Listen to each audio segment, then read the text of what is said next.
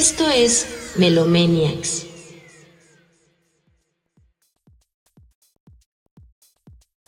Amigos de Melomaniacs, sean bienvenidos a una emisión más de este bonito podcast. Mi nombre es Edgar Torres y me acompaña, como cada semana, mi amigo Adonai. ¿Cómo estás, Adonai? ¿Qué onda, bro? Muy, muy feliz de estar nuevamente con ustedes en esta linda noche, acompañándolos para platicar un poquito de música y pues muy feliz de saludarte también a ti, amigo. Un placer estar aquí, como siempre. Y pues vamos a empezar con la sección de noticias, que esta semana eh, algunas desagradables noticias acontecieron a la industria. Eh, una de ellas para todos los fans de Spider-Man, en especial eh, la versión de Sam Raimi. BJ Thomas muere de cáncer a los 78 años de edad. Este intérprete de Raindrops Keep Falling on My Head, épica canción en aquella película, muchos la conocimos ahí, sin embargo, él había cosechado una carrera muy exitosa en cuanto a eh, a varios estilos. Eh, incluso fue nominado a Grammy eh, en varias ocasiones. Lamentablemente perdió la vida esta semana, pero siempre se le recordará como uno de los grandes. Por otro lado, tenemos la noticia de que Un Canto por México Volumen 2, el nuevo lanzamiento de Natalia Lafourcade, verá luz este año. esta es la continuación de Un Canto por México Volumen 1 un proyecto en apoyo al Centro de Documentación del Son Jarocho. Eh, un proyecto muy, muy bello que Natalia Furcade en la primera edición eh, lo basó como para... Está basado en un concierto precisamente benéfico para esta, para este, esta asociación. Y en, este, en, este, en esta ocasión, en, este, en esta edición del, del, álbum, ahora se, se presentará con colaboraciones con Pepe Aguilar, con Aida Cuevas, Mon Laferte, Los Cojotiles, Eli Guerra, Jorge Drexler e incluso Carlos Rivera. Entonces será muy impresionante la producción que se viene para esta gran artista ya muy exponente del, género mexicano. y, que le fue bastante bien al primero. Sí, de, hecho sí fue... Todo lo, que ha, sacado últimamente ha sido increíble, ¿no? Siento que de un tiempo para acá ella se volvió muy, muy importante para, ya no tanto para la gente que le gusta lo mexicano, sino para, para todos nosotros, ¿no? O sea, a lo mejor hay gente que no le gusta tanto la música mariachi y todo eso, pero ella tiene una versatilidad tremenda, ¿no, bro? Y pues lo que hizo con Los Ángeles Azules, con Juan Gabriel. Ah, es impresionante. Algún día deberíamos dedicarle un, un, podcast, ¿no? Estaría chido. O invitarla. Seguramente, sí. Sí, también, ¿por qué no? Y bueno, por otro lado, también hablando de, conocidas y celebridades a las cuales en algún momento escucharán aquí en estos micrófonos, eh, Dua Lipa eh, lanzará el videoclip de Love Again. Eh, recordemos que este año se llevó el Grammy a Mejor eh, Álbum Pop. según tengo entendido, ¿verdad, bro? por Future Nostalgia, un álbum legendario que todos Aquí en Melomaniacs amamos y le rendimos tributo cada viernes. y bueno, pues espera con ansias este, esta canción que no sé si recuerdas bien esta canción, bro, pero a mí me recuerda mucho a, Madonna. Siento que es como un estilo muy de este tipo, como, o sea, todo Future Nostalgia tiene mucho del pasado y conjugado con el presente, pero esta canción me recuerda mucho como, como si fuera un homenaje a lo que fue Madonna en aquellos años 80s, 90s. Entonces, pues bueno, eh, ¿qué más tenemos, mi hermano? Creo que también tú tienes algunas noticias por ahí que contar. Así es, cosas bastante interesantes que han sucedido esta semana, pues, para no perder la costumbre, como cada ocho días de hablar de Spotify, ¿verdad? La, esta semana la Artist Rights Alliance en Estados Unidos ha señalado al servicio Discovery Mode de Spotify de ser similar a la payola, muy famosa en la era del radio, ya sabes, está pues pago que se le hacía por parte de las discográficas, ¿no? A las estaciones de radio para que tocaran eh, en repetidas ocasiones la música de sus artistas. La asociación considera que es esto ventajoso por parte de Spotify, que empujen a los artistas a aceptar regalías más bajas a cambio de un impulso en los algoritmos de la, de la compañía, por supuesto, ¿no? Por lo que han exhortado a los artistas a, condenar dicho recorte eh, lo, que ellos consideran ¿no? como un recorte de regalías eh, disfrazado, ¿no? Y precisamente como, como pues, pues sí, que, funciona como la payola, ¿no? Este, recordemos que ya habíamos hablado aquí eh, precisamente del Discovery Mode, que es este pues, servicio que le va a ofrecer Spotify a los artistas, que ahorita todavía está en, en pruebas, en el cual estos pueden impulsar su música en los algoritmos a cambio pues, de bajar un poco los, el pago de sus, de sus regalías.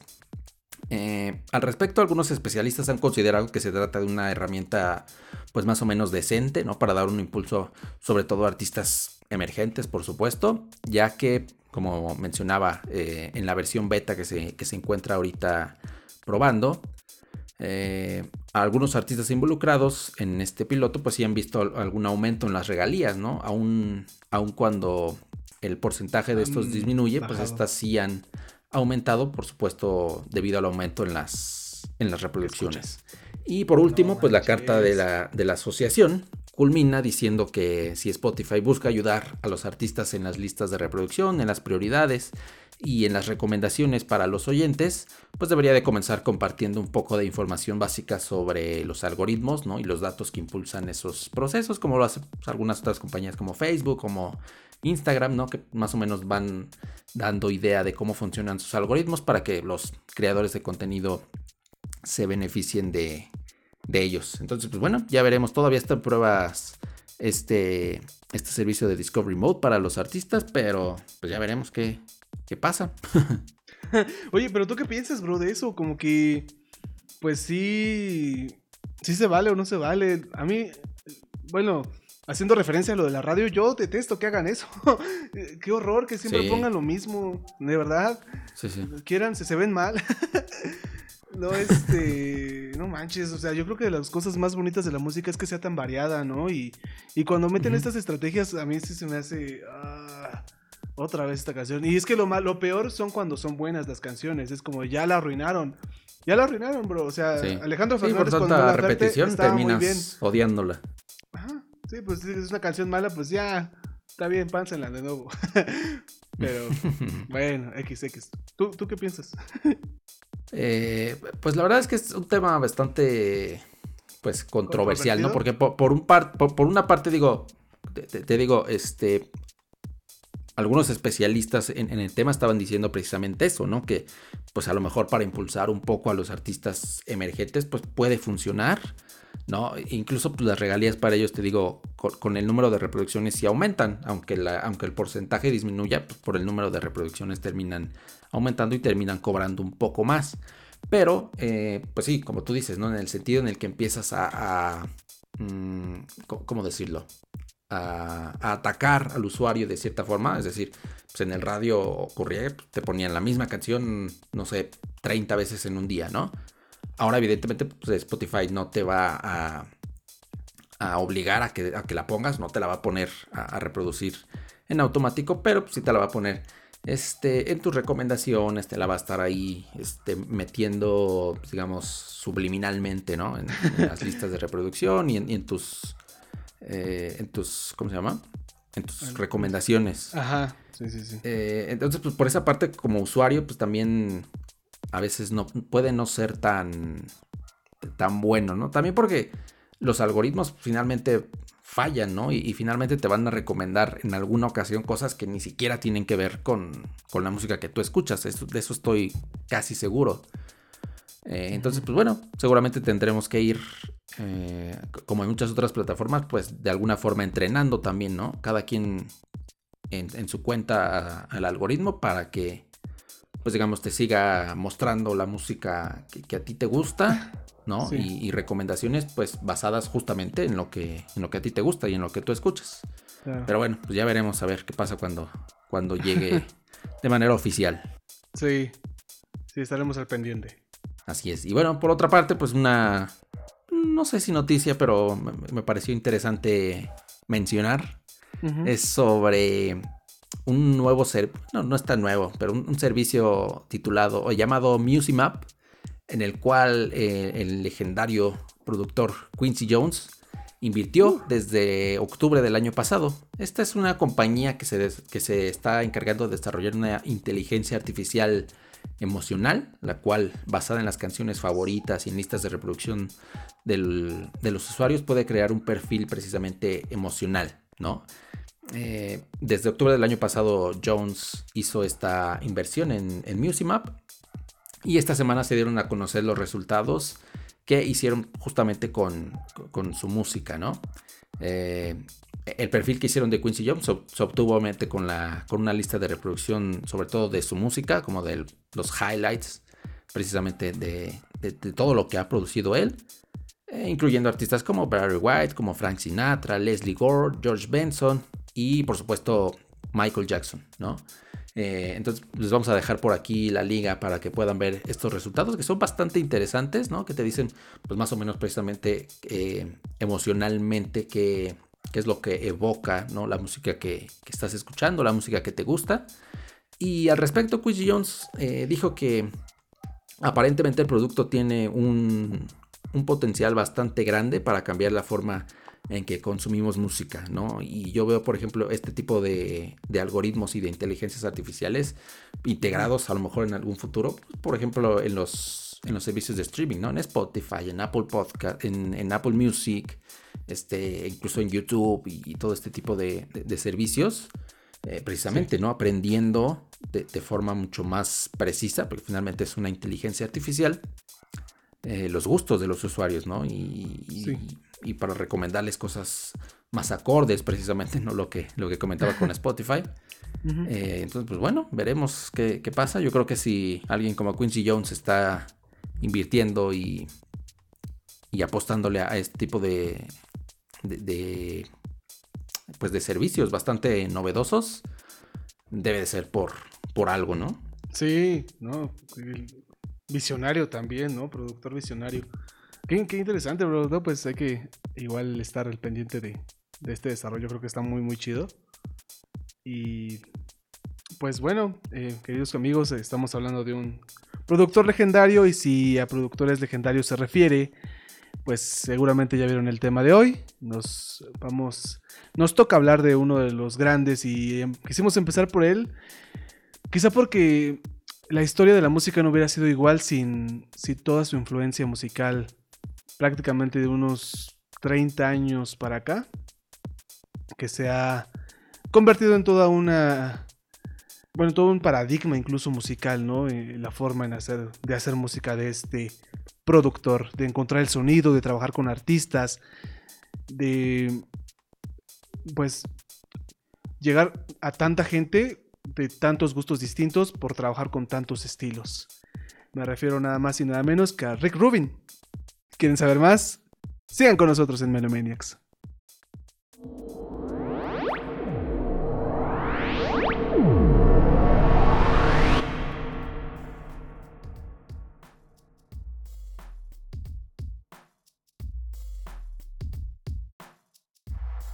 Amigos de Melomaniacs, el día de hoy estamos muy felices porque vamos a hablar de uno de los productores más importantes de la industria musical, por lo menos en los últimos 30 años.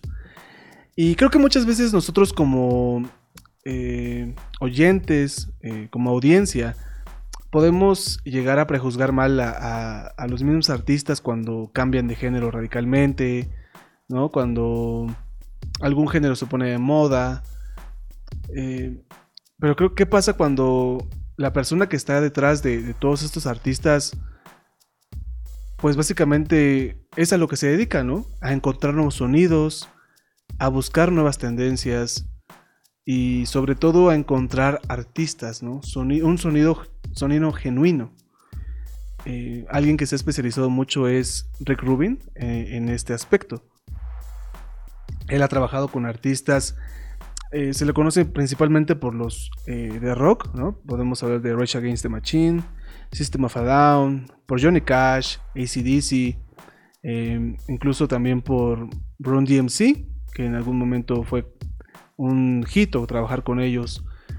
Eh, porque quizás se, se, movió más hacia el rock, pero en un principio él eh, estaba incursionando en todo este ámbito del hip hop, ¿no? Y creo que podría ser un buen punto de partida aquí. Rick Rubin fue, fue músico eh, en su juventud.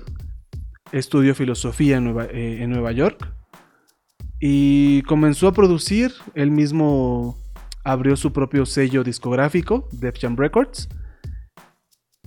Y en todo este ajetreo de sus primeros trabajos, conoció a, a los Beastie Boys y se dio cuenta de todo esto, todo este fenómeno que estaba pasando, ¿no? Que todavía no podía sacar del underground a lo que era el hip hop. Entonces, él fue una figura clave para que en, cierto momento el hip hop pudiera salir a la luz de una, de una manera más mainstream, como si se le podría llamar. Edgardo, ¿tú qué piensas de, de, estos primeros años de Rick Rubin como, como productor? Ya sabes, hablando de lo que fue Ron DMC, lo que fue la colaboración con Aerosmith en su momento. ¿Qué, podríamos decir respecto a, este primer eh, productor, ¿no? Que pues estamos hablando prácticamente ya de casi 40 años. Sí.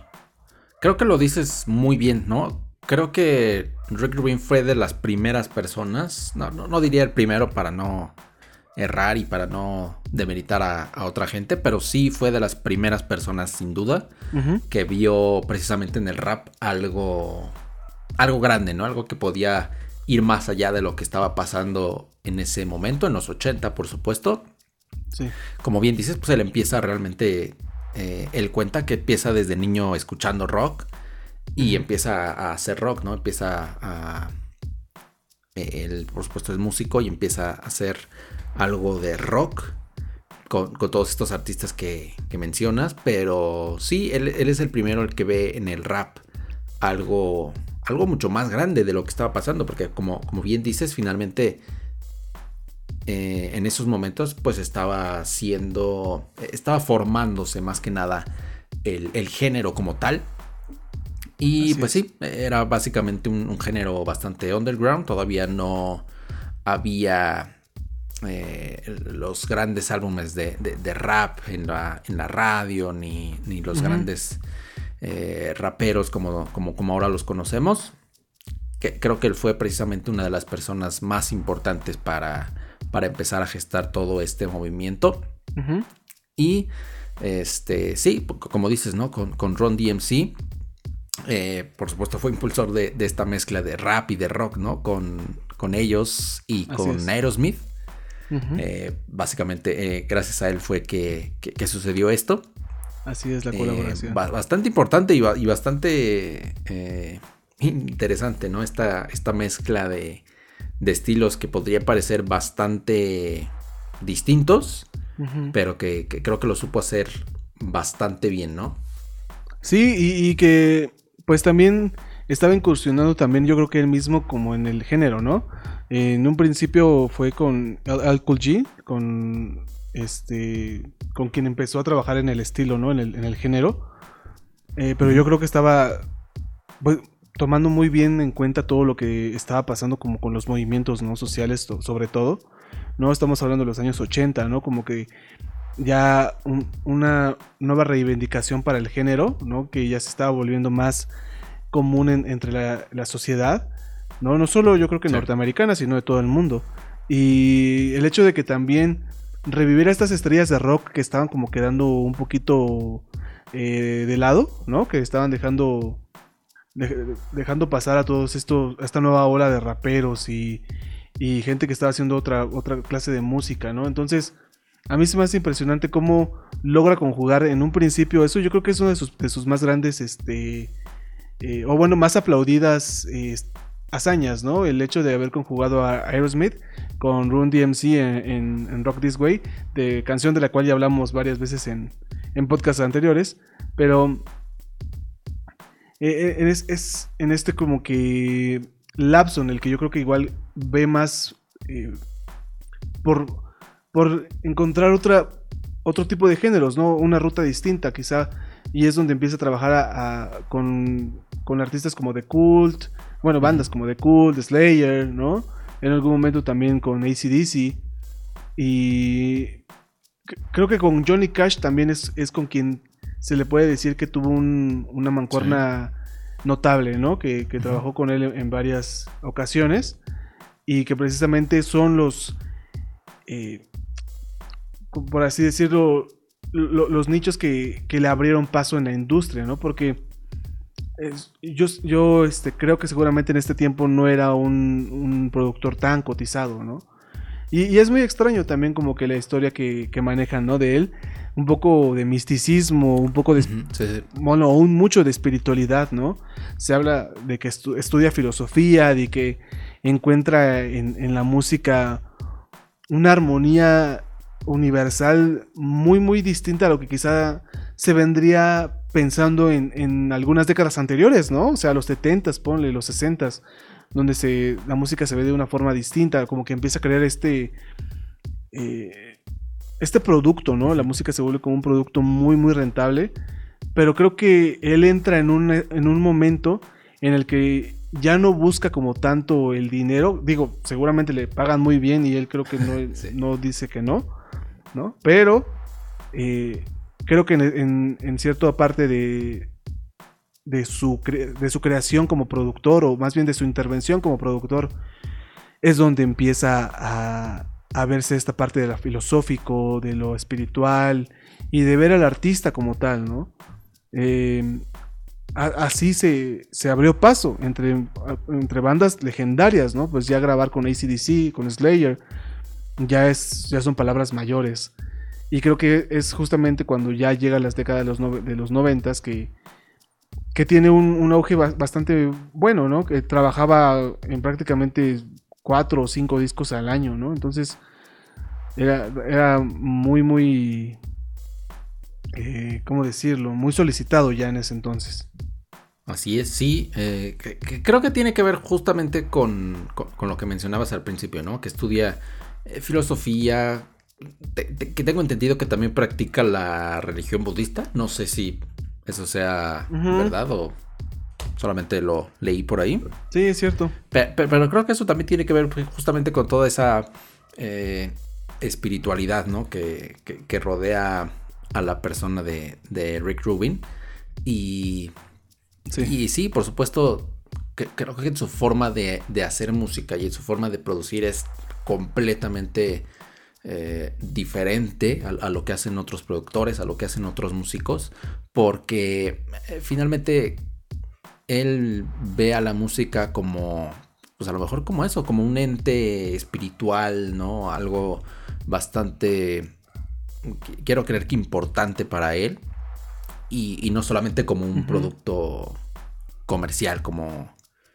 Eh, Así es. como para obtener dinero, que digo, por supuesto, él es, buenísimo para eso, ¿no? El propio este, Johnny Cash vendió muchísimo más con, con las producciones de Rick Rubin que, antes, porque finalmente estaba casi quedando en el olvido, pero eh, finalmente creo que es la magia que aporta Rubin a la, a la, música y a los músicos con los que trabaja eh, respecto a eso, ¿no? Porque finalmente no busca que, la música sea un producto, ¿no? Y, a mí me, pareció bastante interesante que una de sus filosofías es precisamente eh, esa, ¿no? De, que él busca que la música sea, sea descubierta y, y no sea creada, ¿no? Él dice, tienes que dejar que la música se vaya descubriendo, ah, se vaya creando a sí misma y, no la crees tú y no, no la estés eh, forzando. Y, me gustó bastante porque es lo mismo que decía Michael Jackson. No, digo, no sé quién lo dijo primero, pero es lo mismo que decía Michael Jackson. ¿no? Él decía, yo solamente soy una fuente a través de la cual eh, Dios o quien tú quieras eh, emana la música pero finalmente yo dejo que la música se cree eh, a sí misma, ¿no? Y se vaya descubriendo. Él, comentaba, por supuesto, por ejemplo, cuando estaba haciendo, o bueno, cuando hizo más bien Billie Jean, ¿no? Que él decía que quería hacer una canción con un bajo potente y quería hacer una canción con algo de, batería también potente. Y lo dejó hasta que Billie Jean empezó a, tomar forma dentro de, su cabeza, ¿no? y grababa después eh, en su grabadora lo que, lo que iba saliendo, lo que se le iba ocurriendo. Y, es una de las filosofías que, que Rick eh, tiene y que aplica con todos los artistas, ¿no? Y, creo yo que es bastante bueno en, el sentido en el que, pues finalmente dejas que la música se vaya creando a sí misma, ¿no? No como un producto comercial. Y finalmente creo que eh, el producto final, ¿no? La, música que, que al final tienes como un producto ya terminado, pues puede ser algo mucho más interesante, algo mucho más, mucho más real. Así es. Y, bueno, retomando un poquito, me gustó mucho esto que dijiste al final, pero quería hacer como una mención de, la parte filosófica y respecto a lo que conjugas con lo, con lo que decía Michael Jackson, ¿no? Que eres solo un instrumento de los dioses como tal. Eso tiene mucho que ver con Platón, por ejemplo. Hace poco leía sobre... Leía el, el Ión, se llama, el diálogo y, habla sobre un, los rapsodas y los poetas de la antigua Atenas, ¿no? Y, y, hablaba de eso, de que había un, solo una persona que, que decía que era, era bueno en, solo en la literatura de Homero, ¿no? Que no podía ser bueno en las otras, con otros, este, pues, ¿cómo decirlo? Trajeristas, este, eh, pues sí, con, los otros grandes, ¿no? Que, había en la, antigua Grecia. Él decía que solo Homero. Y en algún momento Sócrates habla de eso, ¿no? Se habla de que el artista solo es como una fuente, ¿no? Y, los dioses se apoderan de él para poder hacer arte, ¿no? O sea, es, y se meten los espíritus de los dioses, ¿no? En cierta forma. Entonces es, muy interesante cómo, cómo, la creación puede, eh, puede ser muy... Ah, Sí, ¿cómo, ¿cómo puede ser algo tan misterioso, ¿no? O sea, ¿de dónde sale tanto, ¿no? Y, creo que hablar de eso mientras hablamos de Rick Rubin es, es válido, bro, porque él es lo que más te pregunta, ¿no? Sobre, sobre todo.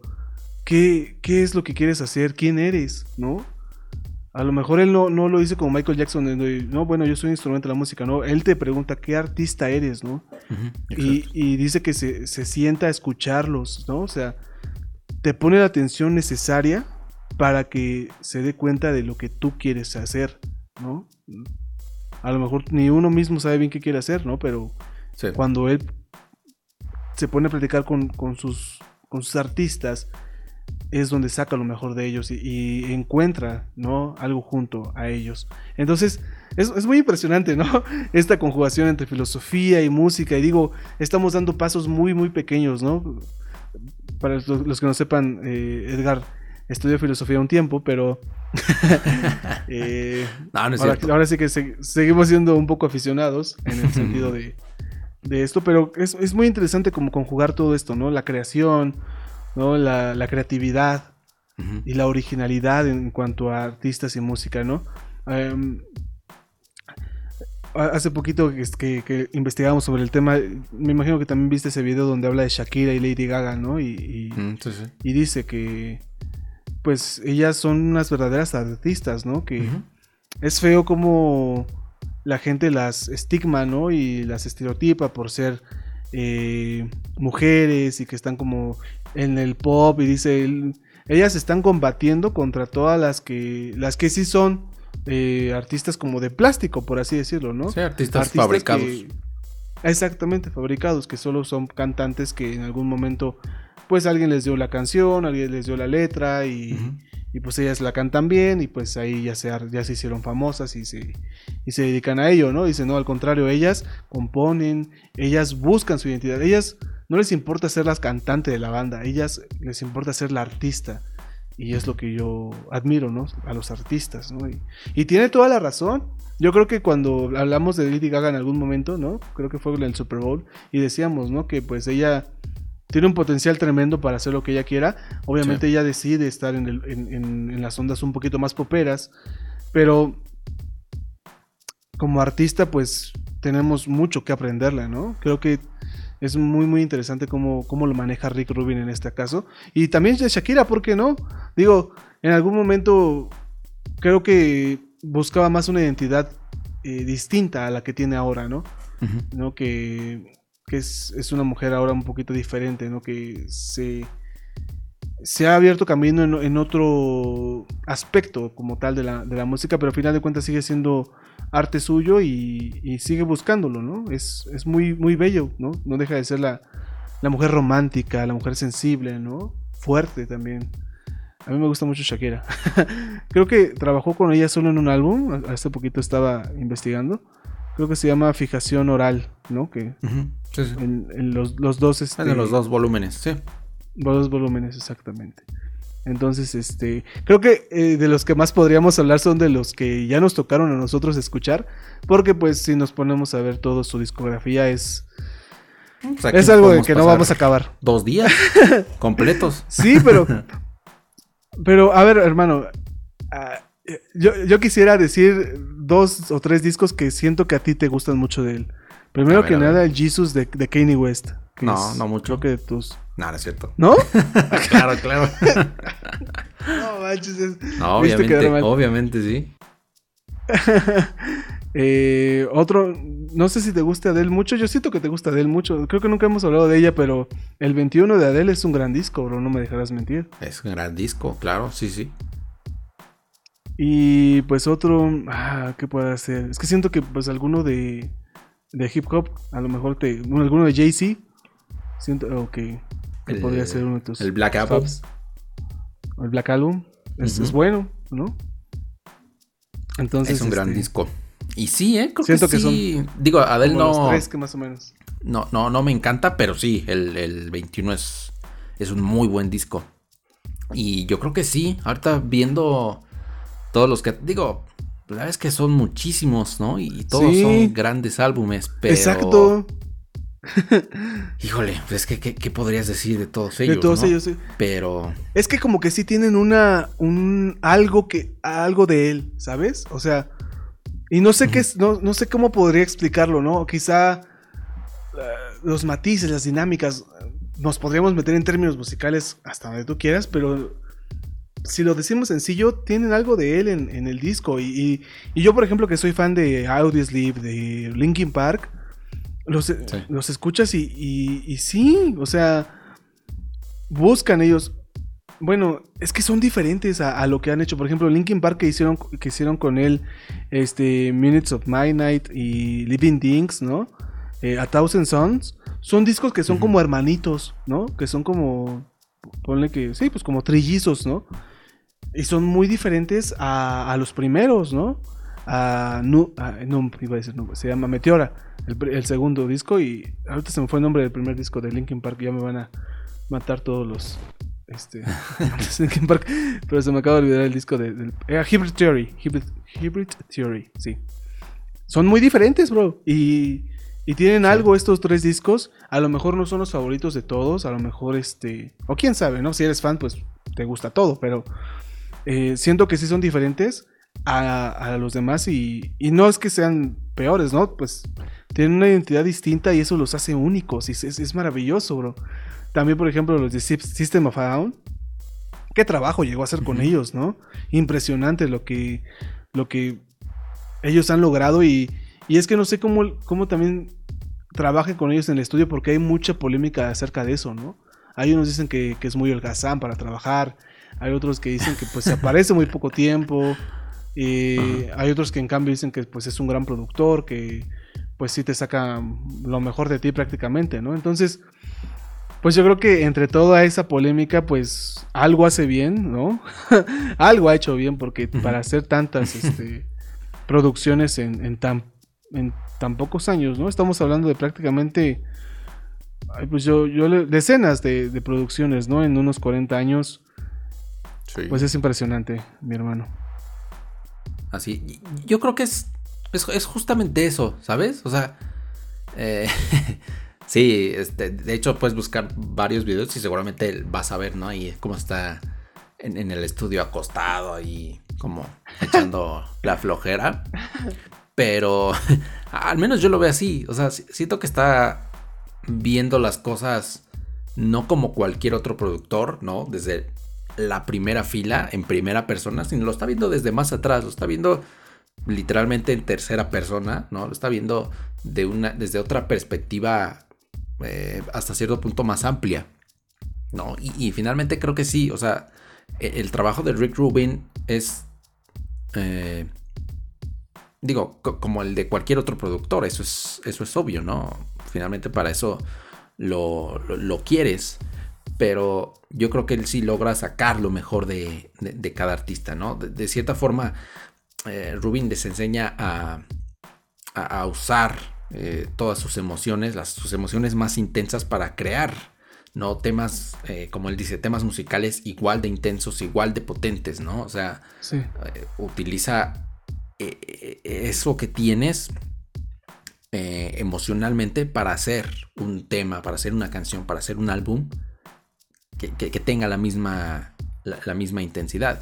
Es como, digo, a lo mejor está medio tonta mi, mi, mi comparación, pero es como cuando Lupin le está enseñando a Harry a hacer el, Patronus y, le dice que se tiene que, recordar algún momento feliz. valga la redundancia, algún momento eh, feliz, ¿no? Precisamente para que esa emoción tan fuerte le permita hacer el, Patronus. Creo que esto es más o menos lo mismo, ¿no? Esa emoción tan fuerte que te permita hacer buenas canciones, buena música y un buen álbum. Mm. Creo que eso es lo que, lo que Rubin hace, hace bien, ¿no? Y finalmente Creo que por eso es que todos los álbumes, como tú dices, ¿no? O sea, no sabes qué, pero sí sientes que hay algo de, algo de él en, cada álbum. Aunque cada álbum es distinto, por supuesto, y aunque cada artista eh, tiene su estilo precisamente porque eh, eh, emocionalmente es lo que, es lo que Rubin quiere, quiere hacer con, con, la música en la que está trabajando y con el artista con el que está trabajando en ese momento, ¿no? Aunque él esté acostado ahí que, parece que está echando la flojera. no, sí, y, como que su figura recuerda también mucho al Sócrates, ¿sabes? Como que este pues a lo mejor, ¿no? Filósofo, ¿no? Barbón y todo. Y más allá de lo físico también, ¿no? Como que cómo se comporta, ¿no? Las preguntas, los temas que hace, el diálogo, la dialéctica que maneja, ¿no? Sí, sí, sí. Es, es, algo natural, ¿no? Creo que el que se conjugara su carrera de filosofía con, con, la producción musical es algo que es muy interesante, ¿no? Y que ya de por sí te da cierta eh, curiosidad, ¿no? De saber qué pasa en el estudio, ¿no? ¿Qué, es lo que transmite, cómo se trabaja? A mí, a los, bueno, a nosotros que nos gusta tanto esto, bueno, me, causa igual mucha curiosidad y, y, ganas de, verlo como activamente, ¿no? O sea, hay, hay algunos videos donde se ve, como tú dices, pues supuestamente trabajando, ¿no? Pero obviamente, pues no ponen como la hora en que se está mezclando, ¿no? No ponen la hora en que se está grabando algo, ¿no? O sea, eso es lo que a mí me gustaría ver, ¿no? Me gustaría ver a Audioslave grabando Like a Stone, por ejemplo, ¿no? Que es una canción, si bien a lo mejor odiada por muchos por, por ser una canción tan choteada, pues no deja de ser una bonita canción que, que pues en algún momento fue un hitazo, ¿no?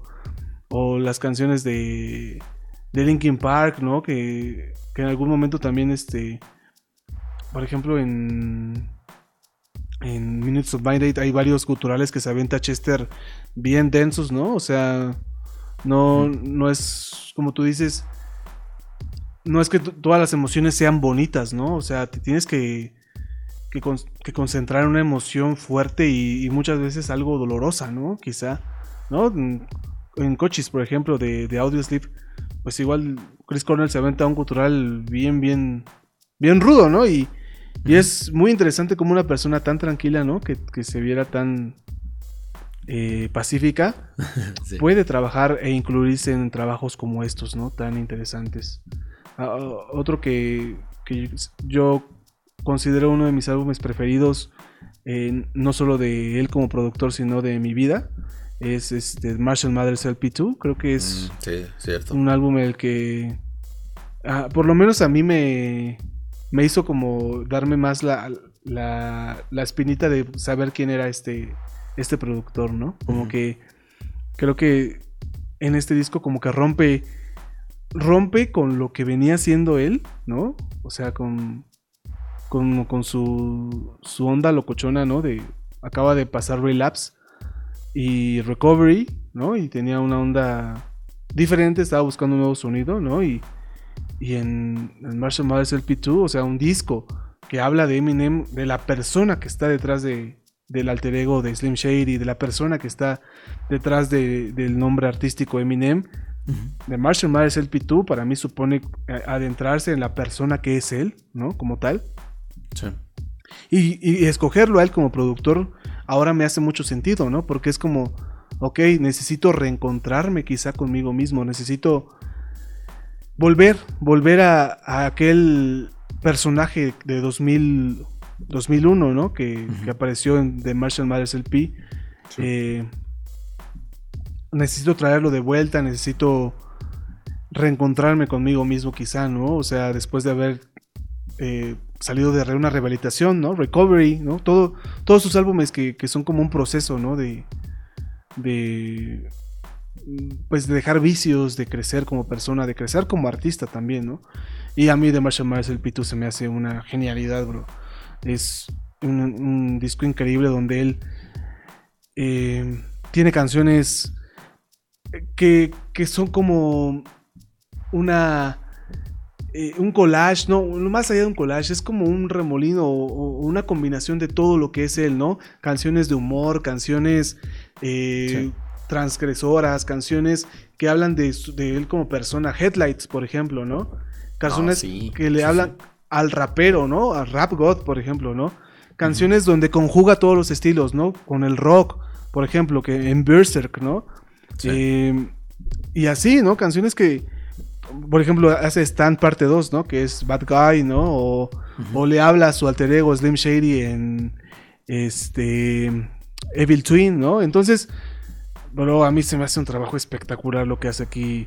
Y siento que es hasta eh, cierto punto uno de los álbumes más importantes para, para él, ¿no? Para Eminem como, como artista, en, mi opinión. Creo que ha sido un, gran disco. Claro que igual ahorita pues ya no, sé por qué no le produjo más discos, como que tenía la idea que le había producido más, pero creo que no.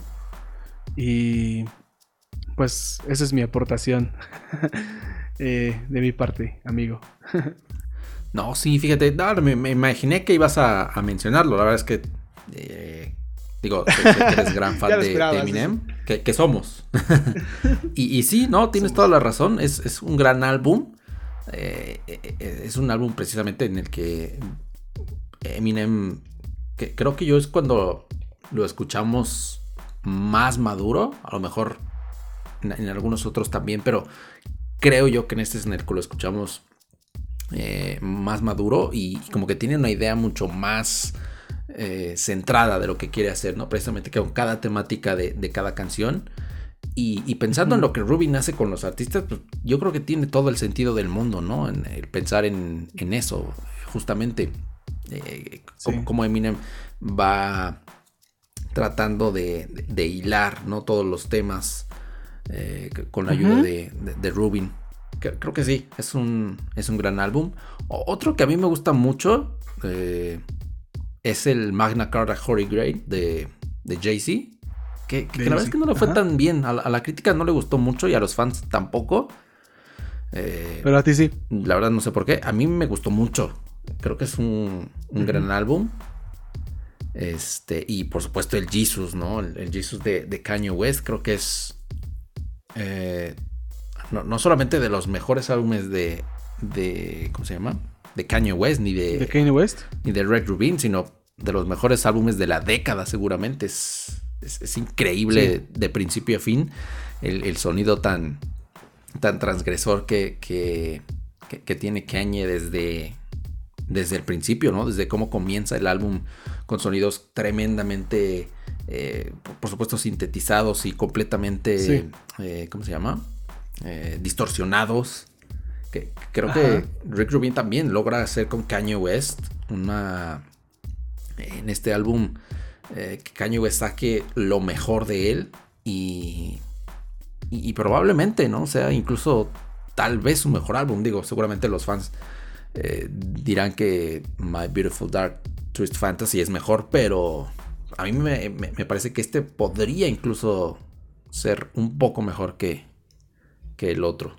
Sí, y qué interesante, ¿no? Que, por ejemplo, eh, se maneja igual aquí es ondas este, de religión, ¿no? Eh, pues Jesus, un, un álbum de pues yo pienso que totalmente cristiano, ¿no? Y, y es, es interesante cómo pues también quizá aquí Rick Rubin pues deja al lado, ¿no? Yo creo su, su, no, no sé si sus ideas filosóficas y religiosas por, por, por ayudar al artista a crear lo que necesita crear, ¿no? Y creo que pues es muy bueno que un productor se adapte también a los artistas, ¿no? En cierta forma. No, no, no todo es este hacer lo que el, productor te dice, ¿no? Sino más bien él mismo que, que también se deje llevar quizá por, por el artista, ¿no lo crees? Sí, sí, sí. No, creo que sí. Debe de haber como una. Eh, una mancuerna, ¿no? O sea, finalmente el, productor, en este caso, hablando de, Rick Rubin, pues finalmente es como un. como un guía, ¿no? Que, está precisamente, valga la redundancia, guiando al artista hacia lo que quiere lograr de una mejor manera, ¿no? Y como decía hace ratito, este. Yo, yo creo que el productor puede ver las cosas desde otra perspectiva, ¿no? Sí. Un, poco más amplia, hablando de, esta forma.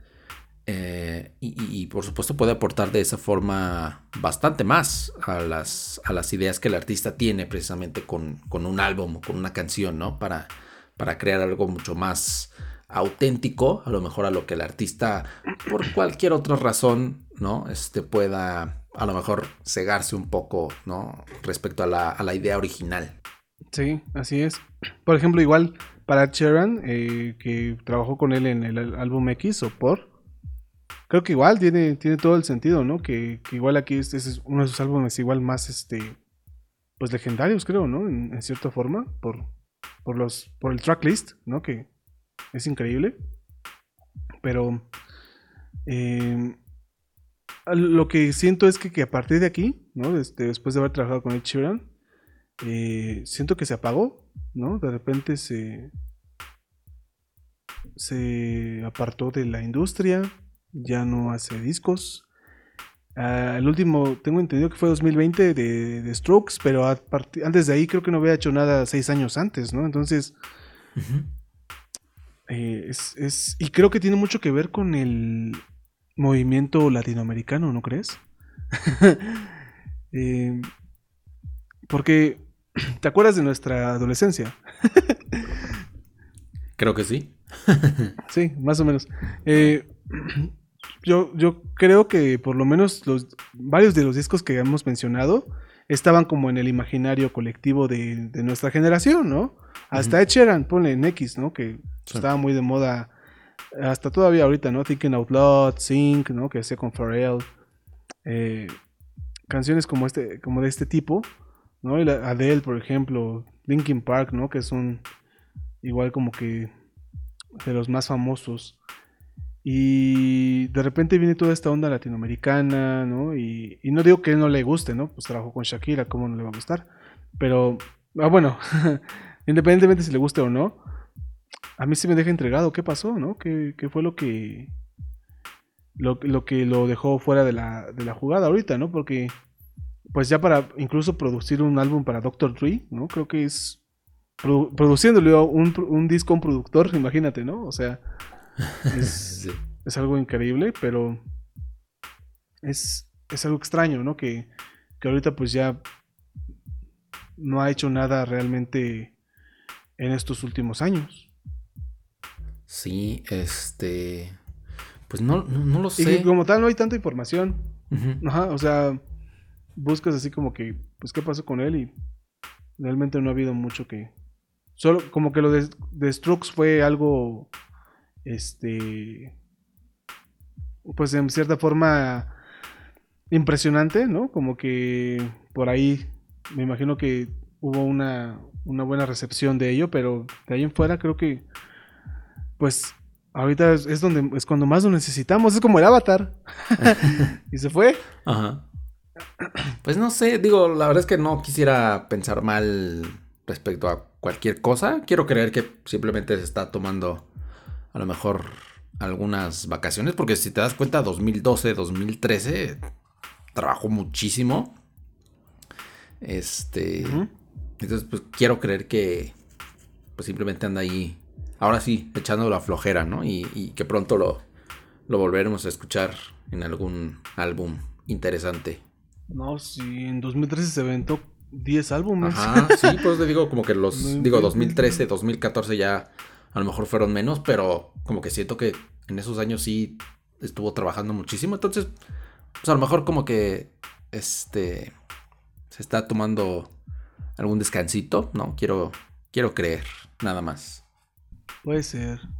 Es extraño, ¿no? O sea, muchos dicen Sí. que, por ejemplo, creo que Jay-Z decía también, ¿no? Que pues él es como es y, y siempre ha sido, ¿no? Porque he trabajado con él en, en varias ocasiones. Y dice, pues tienes que quererlo nada más como es, no se puede hacer otra cosa que quererlo como es, ¿no? Porque Sí, seguramente es una persona en cierta forma excéntrica, ¿no? O, o- o más compleja de lo que pareciese. sí, sí, seguramente. Pero bueno, creo que esto nos ha hecho reflexionar mucho sobre la creación musical. Hemos platicado prácticamente unas ideas muy generales en, en cuanto a los discos que, que yo pudiera destacar, quizá de, de, de ese gran productor, pues sí siento que los primeros son muy interesantes, los de Run DMC, sobre todo cuando, cuando trabaja con, en conjunto con Aerosmith, ¿no? Los Red Hot Chili Peppers también tuvieron una buena mancuerna con él. Johnny Cash no se diga. System of a Down a mí me gusta mucho la banda, sobre todo el disco Hypnotize, es un disco bastante tenebroso, pero también muy divertido, muy divertido y creo que es un, disco muy recomendable si ustedes quieren eh, incursionar en este, en este productor, si es que alguna vez no, no lo han escuchado, seguramente pues algo de él habrán escuchado porque ha hecho muchísima música. Eh, por otro lado, pues Linkin Park, igual los tres, los tres álbumes son increíbles los con los que trabaja. Eh, con Audioslave, eh, Rage, Against the, Against the Machine, perdón. 21 de Adele, eh, sobre todo eh, Love Song, a mí me gusta mucho, que es como un cover de The Cure. Es, es bastante cool la versión que se aventan aquí con, con Adele, muy íntima y muy, muy bonita. A mí me, me, me parece de ese, de ese lado y, y pues creo que son los que los que podría em, bueno de los que podría platicar y bueno obviamente de Marshall Mathers LP2 ¿te gustaría agregar algo más mi hermano? Pues nada más decir que, por supuesto, de- dejamos muchísima de su música fuera porque de verdad... eh, no la conocemos es muchísima. toda No, aparte de que no la ¿no? conocemos, es muchísima.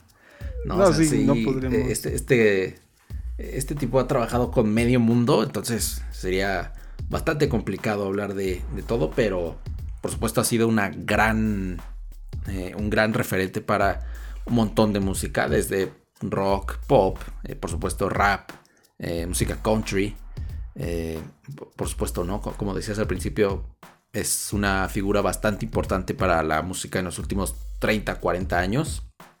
Y, y yo espero que pronto volvamos a, a escuchar algo, ¿de él? Algo producido por el buen Rick Rubin. Eh, ¿con quién te gustaría que trabajara? ¿lo has pensado? aparte de con nosotros Aparte de con nosotros, eh, pe- pero alguien con quien no haya trabajado o... Ah, o si ya trabajo con él, pues igual. O sea, sería- yo se- sería un. Un fregadazo.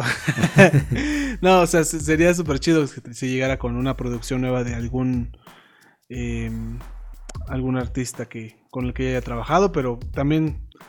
Si no es con alguien que haya trabajado, pues sería chido, ¿no? Como que, por ejemplo. Pensar con quién podría trabajar, ¿no? Creo que The Arctic Monkeys, por ejemplo, creo que son una banda muy interesante que pudieron haber hecho algo en conjunto con el bien. ¿Sabes con quién también? Cre- Creo yo que no, no, no hemos tenido la oportunidad y pues, todavía se puede. Porque trabajó con Mick Jagger, Muse pero no con... ¿Cómo se llama? The Rolling Stones. no con los Rolling Stones.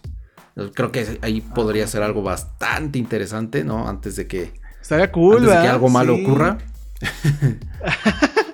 Antes de que demos otra antes mala de que noticia. tengamos que alguna mala dar. noticia, creo que sería interesante. Eh, un Kendrick Lamar sería interesante también. No, sí, de ley, Eso estaría muy, muy cool. Y pues no sé, esos como que son los, los, temas que. los artistas que se me vienen a la, a la mente ahorita.